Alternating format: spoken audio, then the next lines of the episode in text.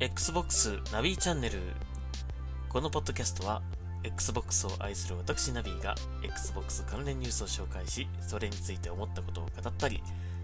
遊んで楽しかったゲームを紹介したり Xbox のこれからについて妄想してみたりと自由気ままに好き勝手喋るポッドキャストとなっております。ほぼ毎日更新しています。Xbox のことを少しでも多くの人に知ってもらって興味を持ってもらえるようにお届けしたいと思います。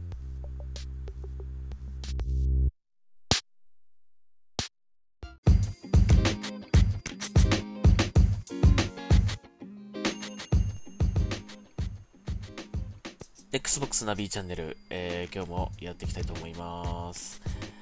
えー9月の29日か、9月の29日火曜日ですね。えー10時、11時、夜の11時になろうとしております。日付が変わろうとしております。えー今日はですね、えーまあね、東京ゲームショウも終わりました。えー、あれですかね、もうなんかこう、東京ゲームショウが終わると、ああ、終わっちゃったなって感じがなんかしますね。まあ、割とゲームの大きなイベントはね、大体東京ゲームショウが最後ですかね。あとはもうそのゲームが発売されるのを待つだけって感じに毎年なるんだけど、うーん、なんかそういう感じですかね。だから今年もあと3ヶ月と思うと、本当にあっという間に1年が終わっちゃうなというね、感じがしますが、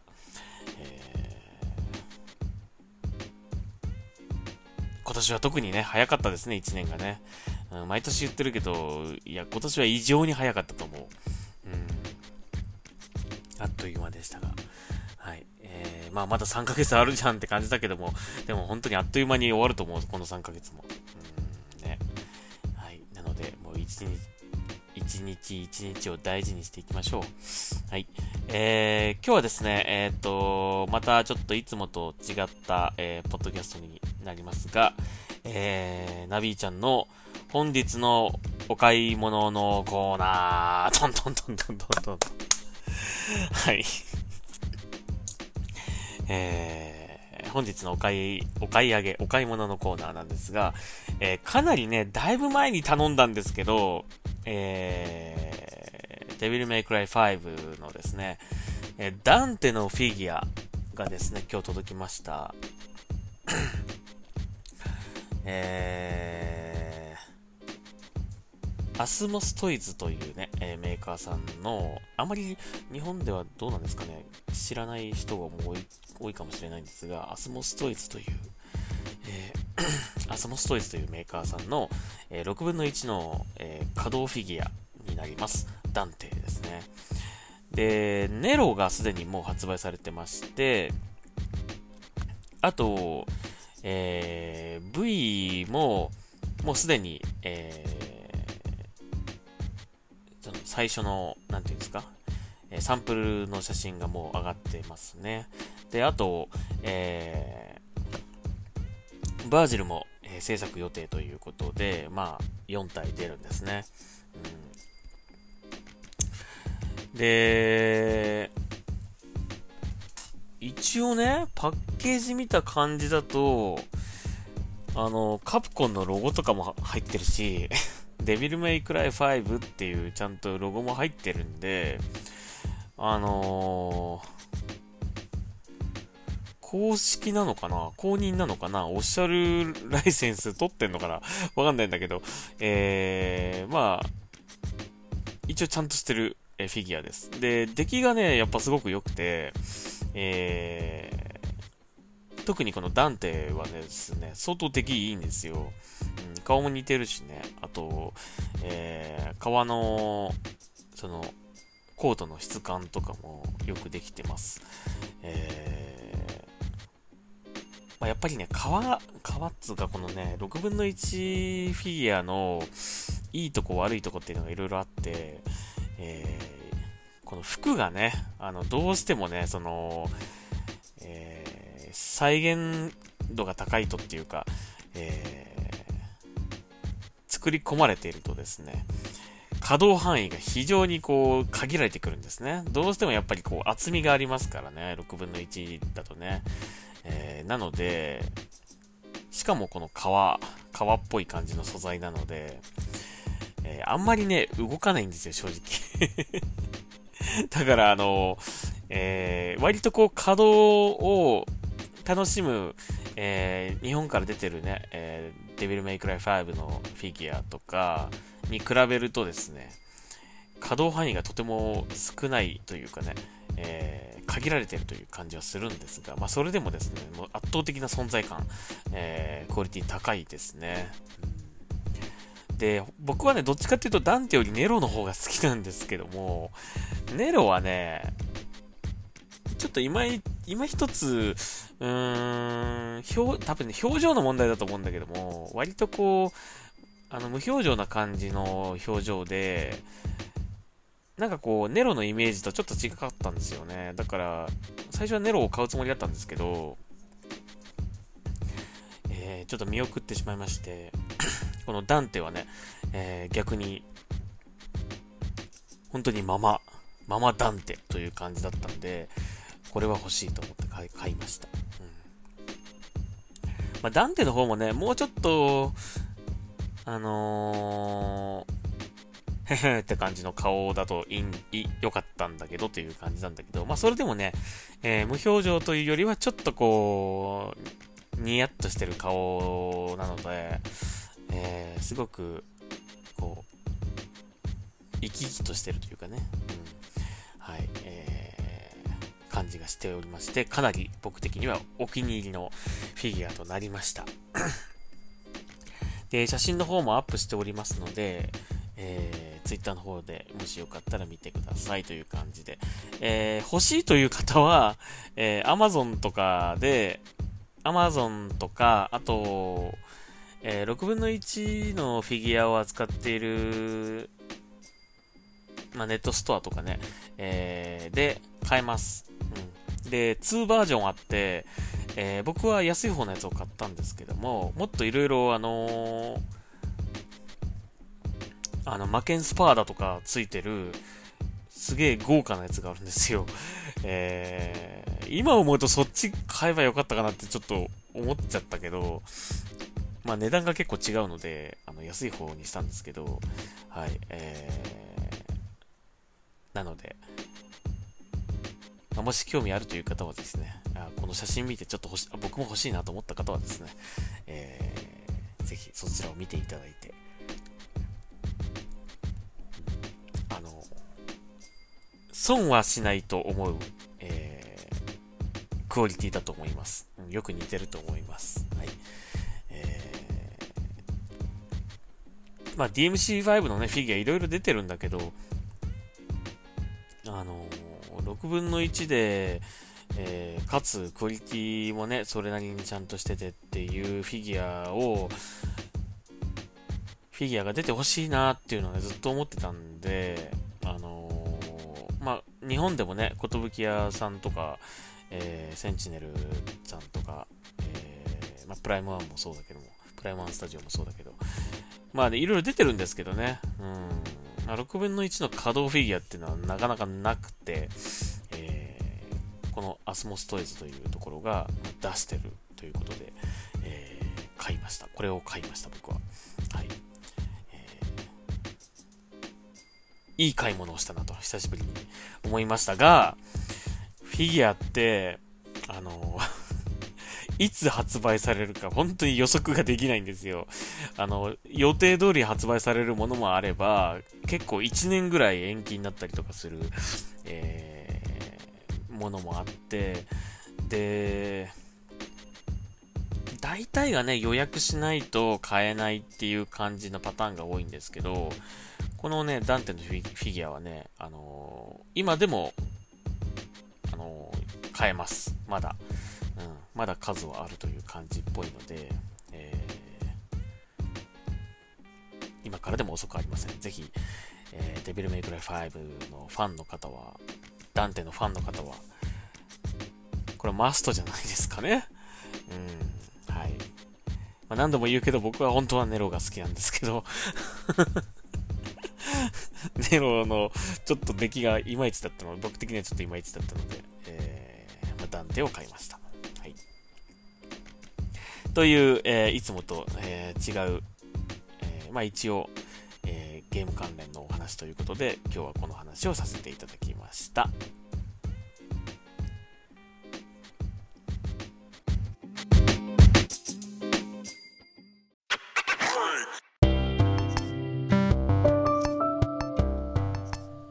はい。じゃあ、後半はですね、いつも通り Twitter から情報を拾っていきましょうか。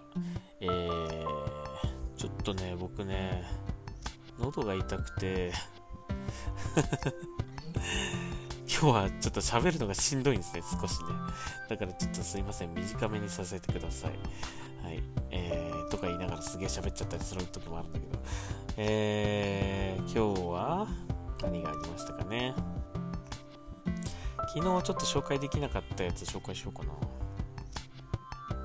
なんかあったような気がするんだけど。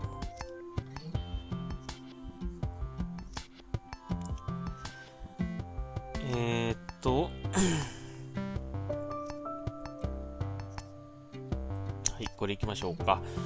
えー、Xbox シリーズ X、Xbox シリーズ S は、ローンチまでに再予約の機会あり。詳細は追って発表。日本マイクロソフト広報に確認ということで、えー、ゲームスパークさんがですね、えー、これあの聞いてくれたようですね、えー、で記事で上がっておりました、え予約の機会を逃してしまった方に再チャンスということで、え詳細はまだわからないんですが、えー日本マイクロソフト、これ日本マイクロソフトに聞いてますからね。日本マイクロソフトの広報担当者に問い合わせたところ、11月10日のローンチまでに再度予約の機会を設ける、えー、予定があると判明したということですね。できるだけね、やっぱりその発売日に欲しいと思ってる方に、えー、手元にね、こう渡るようにはしてほしいですね。あの、発売日にほどしても欲しいという人向けにね。うん、で、まあ、えー、それでこう発売日を迎えて、その、実際みんなが遊んでね、えー、Xbox シリーズ X とか Xbox シリーズ S の良さを知って、それがこう、まあ、広がってね、あの、年末とか年明けに向けてまた欲しいなっていう人が増えてくれたらいいなと思うので、なんとかその発売日にどうしても欲しいという人にちゃんと渡って欲しいですね。うん。まだまだちょっと今足りない状態だと思うので、えー、なんとかそういう人に渡ってほしいと思うんだけども、え一応この日本マイクロソフト広報さん曰く、えー、チャンスはあると、えー、おっしゃってますので、えー、要チェックですかね。で、これ、あのー、まあ、いつも通りというか、その、Xbox One X の時もそうだったけど、結構ゲリラ的にね、あのー、在庫が復活したりとか、予約が再開されたりとかっていうことはあるんですけども、でもこのマイクロソフトの、日本マイクロソフトの広報さんのこの言い方だと、えー、発表するみたいな、アナウンスするみたいなことを言ってるので、えー、なんかこう、具体的に何日の何時から予約再開しますみたいな感じのことを言ってくれるのかなって気がするので、まあもちろんね、そのゲリラ的な在庫復活っていう、えー、予約再開っていうのも当然、あの、情報として、情報としてというか、その、意識はしてないとね、あの、そういうこともあるという意識はしていないといけないと思うんだけども、えー、まあ、この、ちゃんとこう、その予定をね、あの、言ってくれるのかなっていう気もするので、えまあ、そうだといいですね。うん、あんまり、まあ、ゲリラ的なのもまあいいんだけどもね、あのー、こう気づいた人がちゃんと変えるっていうかね、うん、まあそれはそれでこう競争率が高くないから、そっちの方が良かったりすることもあるんだけど。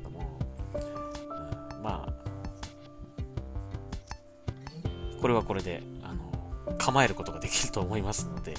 はい、えー、期待しましょう、これね。はい、まだ手に入れてね、あの手手に入れてないというか、予約できてないという方はね、特に Xbox シリーズ X をね、えー、欲しいという方はね、予約できなかったという方もいるかもしれませんので、S は予約できたけどみたいなね。まあ、逆にその S も欲しいなっていう人もね、えっ、ー、と、なんか Twitter でも結構見かけるので、あの、X 予約できたけど、いや、ちょっと S も欲しいかもなっていう、えー、声も見かけるので、まあ、そういった方にあのチャンスがまた言ってくれたらいいなと思いますね。はい。まあ、これをあのもし分かったら僕もあのまた改めて紹介したいなと思うし、Twitter でも共有したいなというふうにます。はい。次、また同じく、えー、ゲームスパークさんの記事なんですが、えー、Xbox のフィル・スペンサーさんが、えー、Xbox シリーズ X、シリーズ S 以降もコンソール機の開発継続を明かすということですね。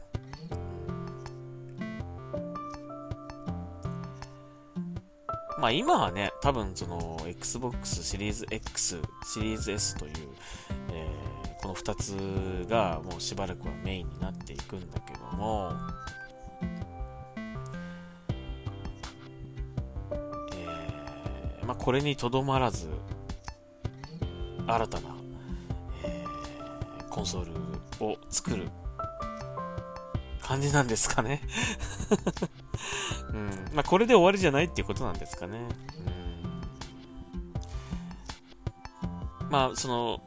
だんだんね、そのコンソールというものがもうなんかなくなっていくんじゃないかなんていうね、あの意見もあるんだけども、どうなんですかね。やっぱりコンソールはコンソールで良いところがあるので、まあ、いくらね、こう性能がいい PC とか、えー、まあ、当然、そのパワーがある、えね、PC はやっぱり、こう、頭一つ上行ってるんだけど、えー、コンソールはコンソールでいいところがあるので、えー、まあ、今後もね、僕は残るんじゃないかなって気がするんですけどね。で、さらにこの Xbox の場合は、えー、そういったね、クラウドゲーミングとかにもね、あの広げてますので、まあ、ツイッターでもこれ僕言ったんだけど、クラウドゲーミング用のコンソールが出てもおかしくないなってちょっと思ったんですよ。だから、もしかするとスイッチみたいな、ああいうこう携帯型の、えー、Xbox っていうのが出てもおかしくないかなとか思ったんですね。うん、まあ別にその X クラウドを遊ぶには、えー、スマホだったりタブレット、ね、タブレットだったりとかでも全然遊べるんだけど、えー、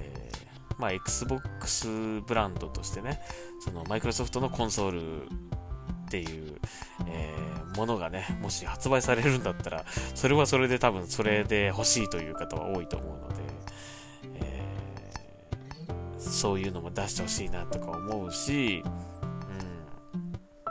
まあ、その、さらにね、もう一世代上のね、先のね、えー、さらに次の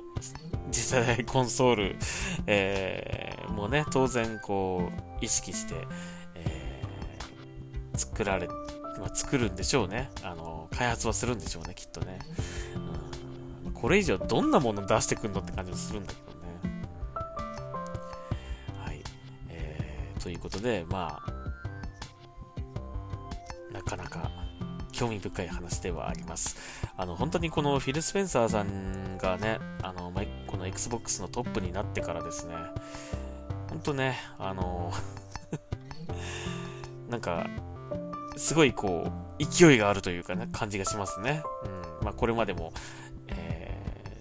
ー、何人かトップの方はいましたけどもね。ィル・スペンサーさんで大きく Xbox は変わったなという感じはします。まあ、あとはね、日本でもなんとか、えー、頑張ってほしいなとね。日本、日本も盛り上げてほしいなという、えー、思いですね。まあ、そちらも、まあ、注力はされてると思うんですけどね。えー、さらに盛り上げてほしいなというふうには日本のユーザーとしては思いますね。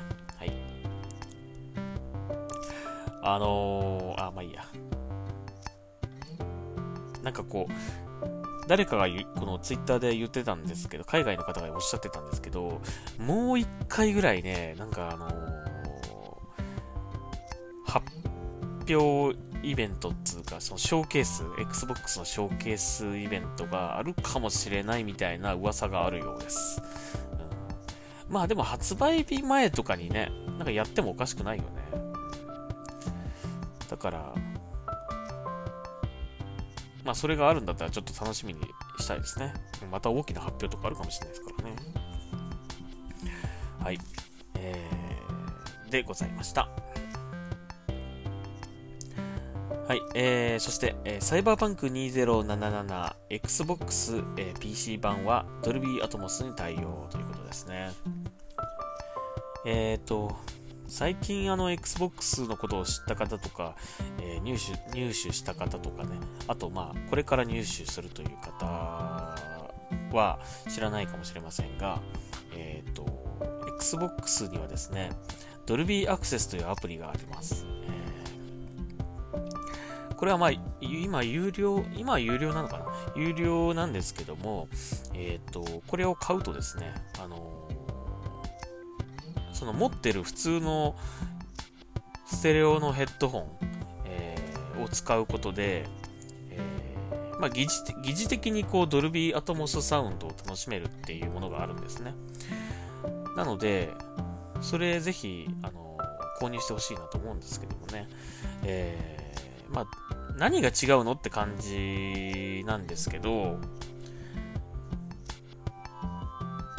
すごいこう、小さい音までよく聞こえるっていう感じが一番わかりやすいかな。あのなんか、遠くの方で聞こえる、なんか虫の鳴き声とかね、こう、森の中にこう入った時に、こう、遠くの方にいるなんか、なんかの虫が鳴いてる、その、そういう鳴き声とかも、聞こえる、よく聞こえるっていう感じ。なんかそういう感じなんですよ。なんとなく僕の印象ではね。うん、だからこのサイバーパンク2077でも、まあこのドルビーアトモスに対応してるってことなんで、えー、そういったあの、サウンド面でもね、えー、楽しめると思いますので、まあもし買ったらですね、えっ、ー、と、ドルビーアクセスっていうそのアプリもですね、購入を検討していただければなというふうに思います。確かね1、1ヶ月のお試し体験版みたいな、なんかそんなもんできた気がします。だから、ちょうどこのサイバーバンクが出る頃に、えー、それをダウンロードしてみて、まあ、利用してみる。で、よかったら購入してみるっていう感じができたと思うので、えはいもしできるんであれば、そういう風にやってもいいかもしれませんね。ちょっともう忘れちゃいましたけどね、もうだいぶ前に僕これ買っちゃったので、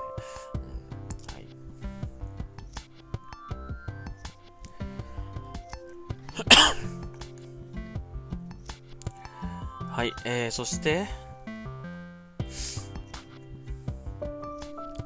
えー、Xbox シリーズ X の高速ローディングと Quick Resume 機能に焦点を当てる実機レビュー映像が公開ということです。Xbox Series X と、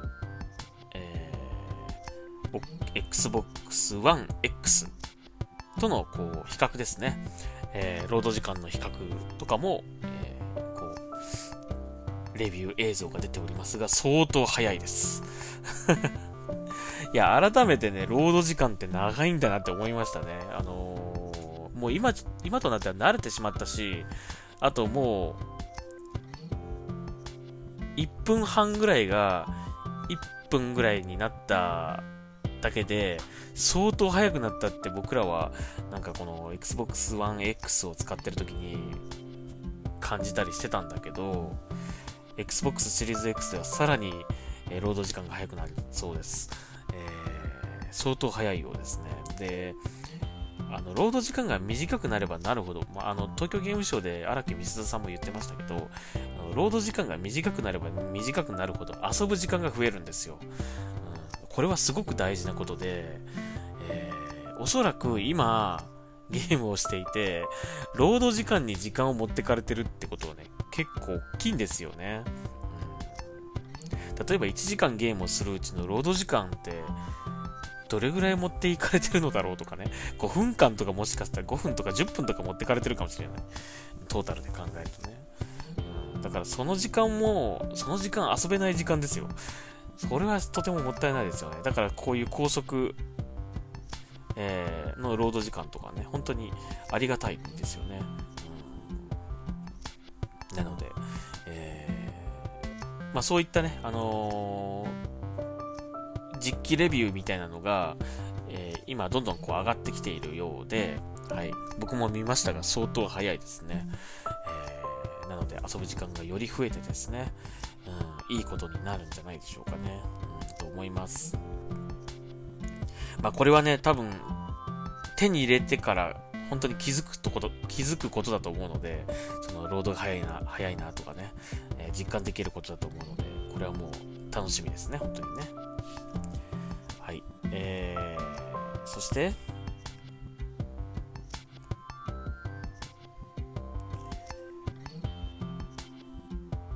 はい。えー、初期レビューでは Xbox シリーズ X は最も静かな Xbox の可能性がありますということです。今ね、Xbox One X、まあ、僕はメインで遊んでますけど、いや、もう静かですよ、すでに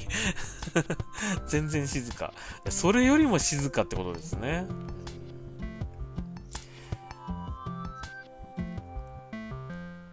まあ、Xbox ね、過去の Xbox で、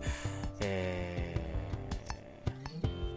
ー、音がどうだ、どうだこうだとか言われてたかなどうだったかなちょっと忘れちゃったけど、えー、360とかね、その時にもしかしたらそういうの言われてたかもしれない。で、それを未だに言ってる人がもしかしたらいるかもしれない。ま、当時はね、あのディスクをこう回してね、ずっと回してこうゲームしてましたからね。で、それがこう、今みたいにこうインストール、えー、して、で、そのインストールしたやつを読み込んで遊ぶようになってから、そのディスクがこうずっと回ってるってことはなくなったんだけども、えー、まあ、未だにその頃のことを言ってる 人もいるかもしれませんが、えー、まあ、今のその Xbox One X の時点でも相当静かなので、えー、まあ、これよりも静かになるっていう、もう完全に無音ですね、もうほとんどね、うん、っていう感じになるんでしょうかね。はい。まあ、今でも気にならないレベルですけどね。はい。えー、ということでございます。まあ、そういったあの、実際使ってね、どういう感じかっていうのが、あのこういう実機レビューっていうのができるようになって、そういったあの情報がね、あのその公式なスペックだったりとか、その、えー、なんか、公式が、こう言いそうな、なんか、えー、最強かつ最高のマシンとか、なんかそういう、なんていうの、なんとなくこう、イメージでしか伝わってこないものではなくね、こうやって実機レビューっていう形で、えー、実際にどうか、実際にどれだけ速いかとか、どれぐらいパワフルかとかっていうのが、こう、だんだんこう分かってくる、えー、そういった情報が出てくる、えー、今時期に入っているので、えこの辺もちょっとね、よく注目していきたいですね。えあとですね、えまた同じような話なんですけど、えこれも実機レビュー、実機プレビューですね。えで、え広報互換のタイトルのロード時間やフレームレートが、えー、向上するということなんですが、これもすごいんだよな。特にそのアップデートのパッチとかを当てるわけではないんですけど、フレームレートが上がったりするそうです 労働時間が短くなってね、えー、フレームレートも上がっちゃうってすごいね。その、30fps だったのが 60fps になったりするそうなんですよ。すごいな。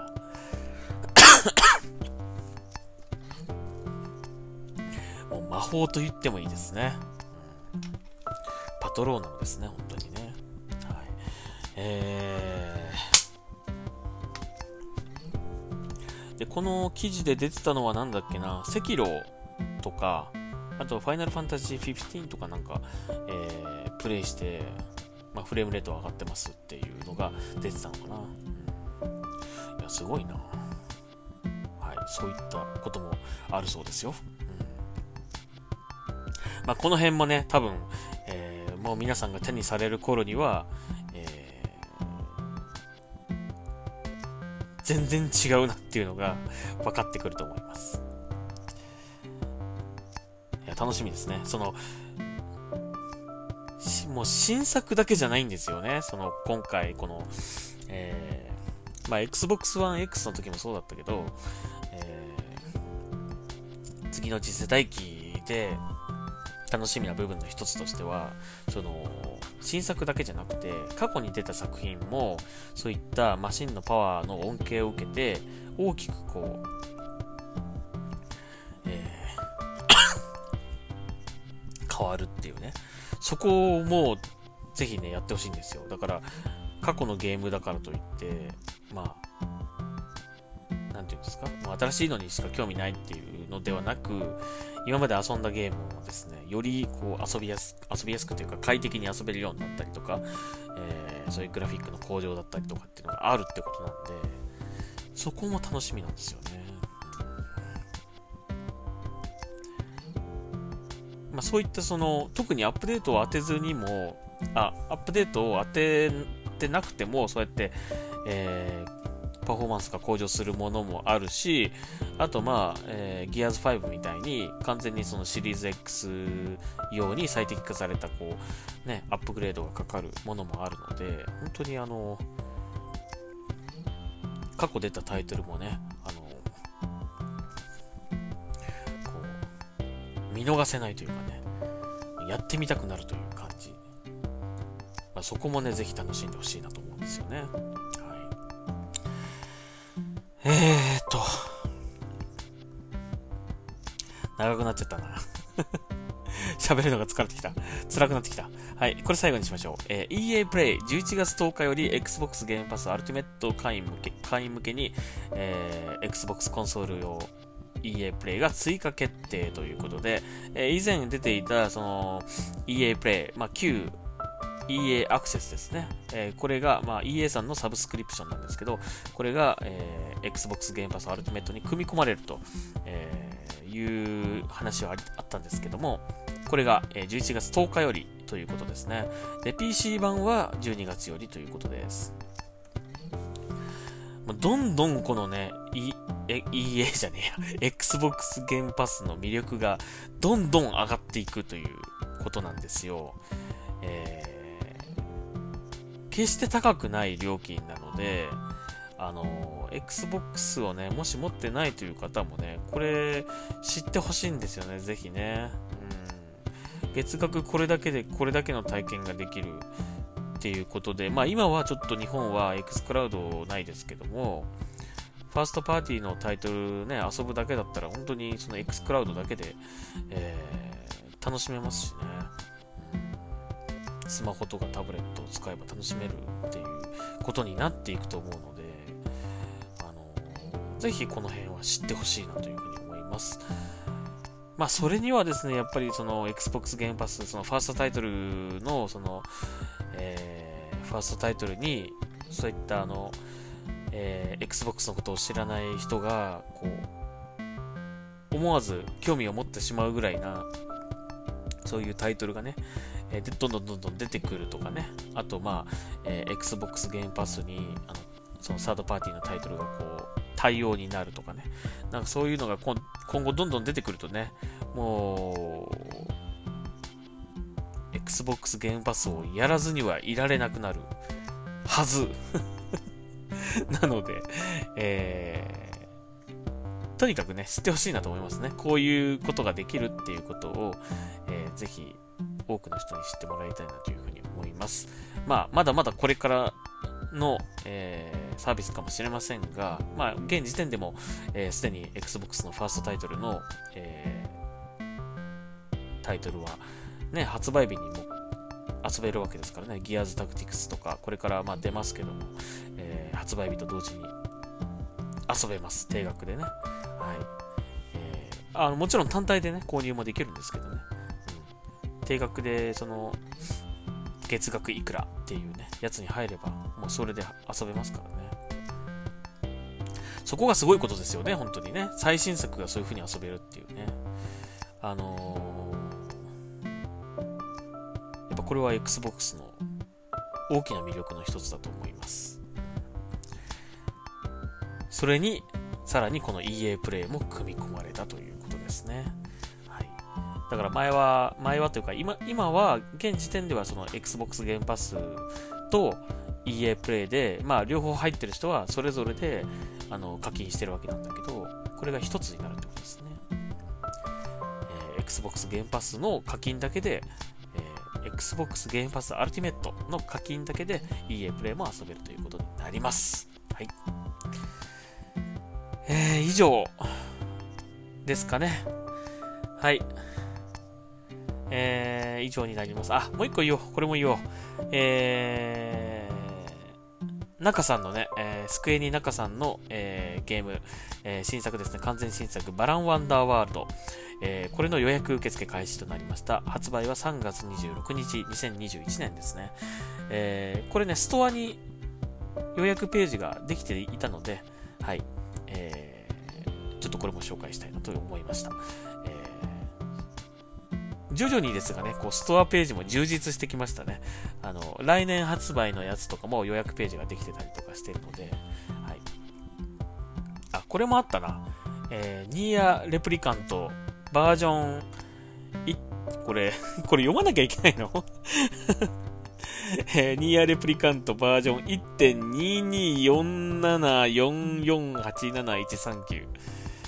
これは読まなきゃいけないものなんでしょうかね。うん、これこれ、Xbox Japan さんもですね、これ Twitter 上げるのに、これ全部ね、打たなきゃいけないの大変ですね。えー、こちらも予約受付開始となりました。はい。発売は2021年4月の22日ですね。